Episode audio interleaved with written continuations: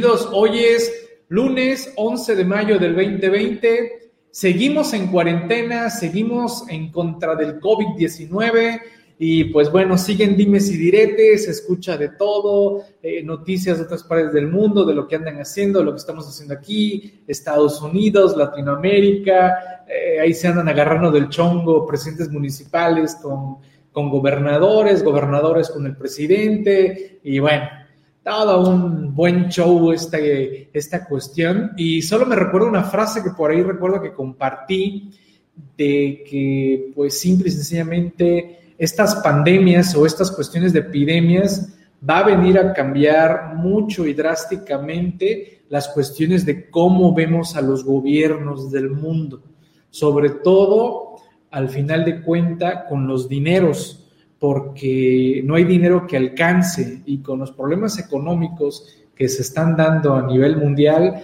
por más que quiera el gobierno tratar de pues apoyar a sectores vulnerables, pues simple y sencillamente no va a haber dinero que alcance para eso. Pero bueno, vámonos de lleno, vámonos de lleno, así es como los que abren los conciertos, es correcto. Saludos Donaldo, saludos Héctor, ¿cómo estamos? Pues bien, les quiero comentar que eh, decidí, derivado de que en la semana pasada pues se ha armado muy buen argüende fiscal con el tema del IVA a las plataformas digitales, y por ahí compartí a solicitud de la compañera Sofía Macías, la escritora del pequeño cerdo capitalista, me solicitó en Twitter, en redes sociales, que si le podía yo hacer un hilo sobre el tema del IVA en plataformas, en plataformas digitales, porque pues sí hay mucha confusión, hasta he notado confusión en abogados y en contadores, quizás no expertos en la materia fiscal, desde luego, ¿no? Porque debemos de entender que en nuestras áreas, como contadores o abogados, pues también nos hemos especializado y pues ni modo. Habrá contadores que tienen eh, pues erróneo el concepto del IVA y esta nueva aplicación y también con los compañeros abogados confundidos con este tema de, del IVA, ¿no? Para los que hemos estudiado, y aquí nos encontramos muchos de ellos, para los que hemos estudiado este tema derivado de la reforma fiscal 2020, pues bueno, lo tenemos bastante claro que va a entrar en vigor el primero de junio del 2020 todas las disposiciones alrededor de plataformas digitales, intermediarios y socios de negocios alrededor de estas plataformas digitales. El tema, como comenta por aquí Gildardo, pues bueno, surgió por el correo electrónico que empezó a mandar Netflix en su plataforma y también en los anuncios que ya están apareciendo en las pantallas de Netflix, en donde nos dicen que pues vamos a tener que entrarle con 16% del IVA a partir ya del primero de, junio del 2020. Y pues lógico que pues la gente pone el grito en el cielo de que, de que estas plataformas están enriqueciéndose y que ahora se van a quedar con el IVA y que quién me garantiza que Netflix sí le va a dar el IVA al gobierno y bueno, toda una serie de, de dimes y diretes. Así que he decidido a partir del día de hoy pues yo creo que sí nos vamos a echar unas cuatro o cinco sesiones. Si quiero ir muy tranquilo, muy puntualmente. Voy a arrancar con la ley del IVA, pero voy a vincular la ley actual como quedó ya publicada y cómo vino la propuesta, porque también por ahí hay confusiones. Algunos quizás leyeron la iniciativa y la iniciativa traía algunos detalles que después fueron modificados y publicados ya como tal de manera oficial en el diario oficial de la, de la federación. ¿Sale? Así que yo creo que sí nos vamos a llevar quizás unas cuatro o cinco horas dividido en cuatro o cinco sesiones alrededor de las plataformas eh, digitales como tal. Así que cualquier duda, cualquier pregunta, cualquier situación, adelante. Y entiendo que estamos transmitiendo unos minutos a través de redes sociales por favor, esa transmisión se va a cortar como a los 10 minutillos. Vénganse al aula virtual Anafinet, que es anafinet.org diagonal online. Ahí van a ponerle el nombre de ustedes, el lugar donde están entrando y aquí nos vemos en el aula virtual Anafinet. Dice por aquí Martín, Eh, saludos Juan, desde luego, eh, dice Martín, esto ya se había tomado como una nueva reforma por la evadición de este impuesto, evasión quizás te refieres, es normal que las personas no involucradas en materia fiscal vean esto como algo malo. Eh, es correcto, Martín, precisamente vamos a tratar de aclarar que también el dilema, ¿no? Si es un impuesto nuevo, si no es un impuesto nuevo. Yo simplemente les quiero decir, no se trata de un impuesto nuevo, entendiendo el concepto de impuesto nuevo como algo totalmente nuevo.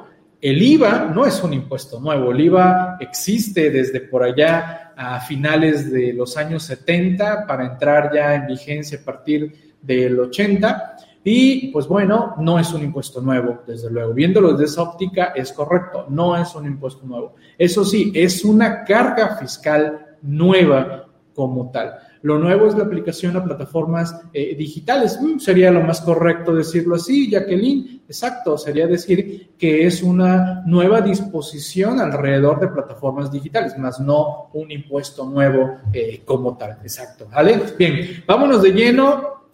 Antes de iniciar, desde luego, eh, quiero agradecer a los patrocinadores de esta hora. Esta es la hora del Colegio Nacional de la Contaduría Pública, su servidor Miguel Chamblati, vicepresidente de dicho Colegio Nacional de la Contaduría Pública. Y patrocinadores tenemos actualizandome.com, la revista Actualizándome, capacitación totalmente por internet. Ahí tienen los teléfonos, WhatsApp y Telegram que manejan nuestros compañeros. Si gustan contactarlo, cualquier servicio que ofrezca actualizandome.com y o bien que tengan alguna duda o comentario, ahí pueden enlazar a los compañeros de actualizandome.com. También a través de este grupo de Facebook también pueden contactar al área de atención a clientes, ahí informarse de todos los productos, servicios y eventos que está organizándose a través de actualizandome.com.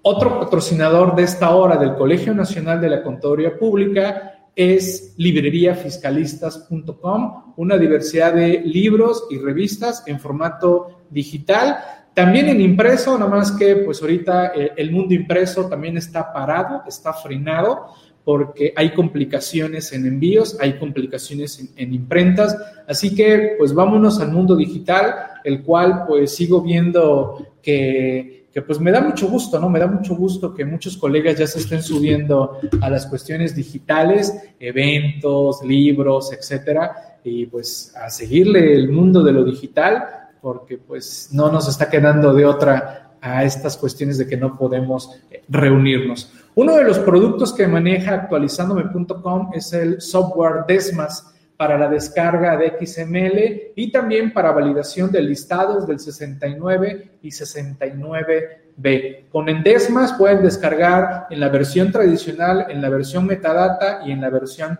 web service como tal. Así que ahí tenemos desmas.cfdi tools, ahí tienen esto a través de actualizandome.com.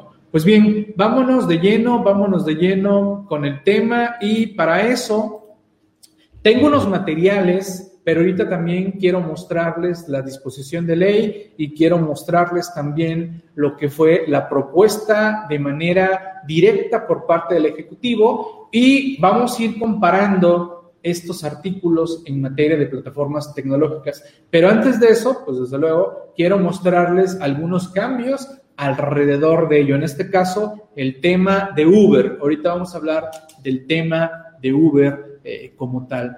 A ver, vamos por acá. Gaudencio, si el IVA que cobren no lo enteran el SAT, ya será responsabilidad de Netflix. Lo preocupante será que el SAT nos diga que este proveedor de servicio no lo entere y no sea deducible para quien lo pague. Ok, Gaudencio, aclarando eh, esos detalles. Vamos a darnos cuenta que las plataformas tienen una serie de obligaciones bastante interesantes, Gaudencio en, el sentido de cómo van a presentar las declaraciones y las informativas que apenas nos estamos empezando a empapar porque el SAT está apenas liberando todo eso. Estamos ahorita mayo y la verdad ya se escuchaban voces de que se iba a prorrogar, se iba a prorrogar hasta el 2021, antes de que saliera esto de la pandemia.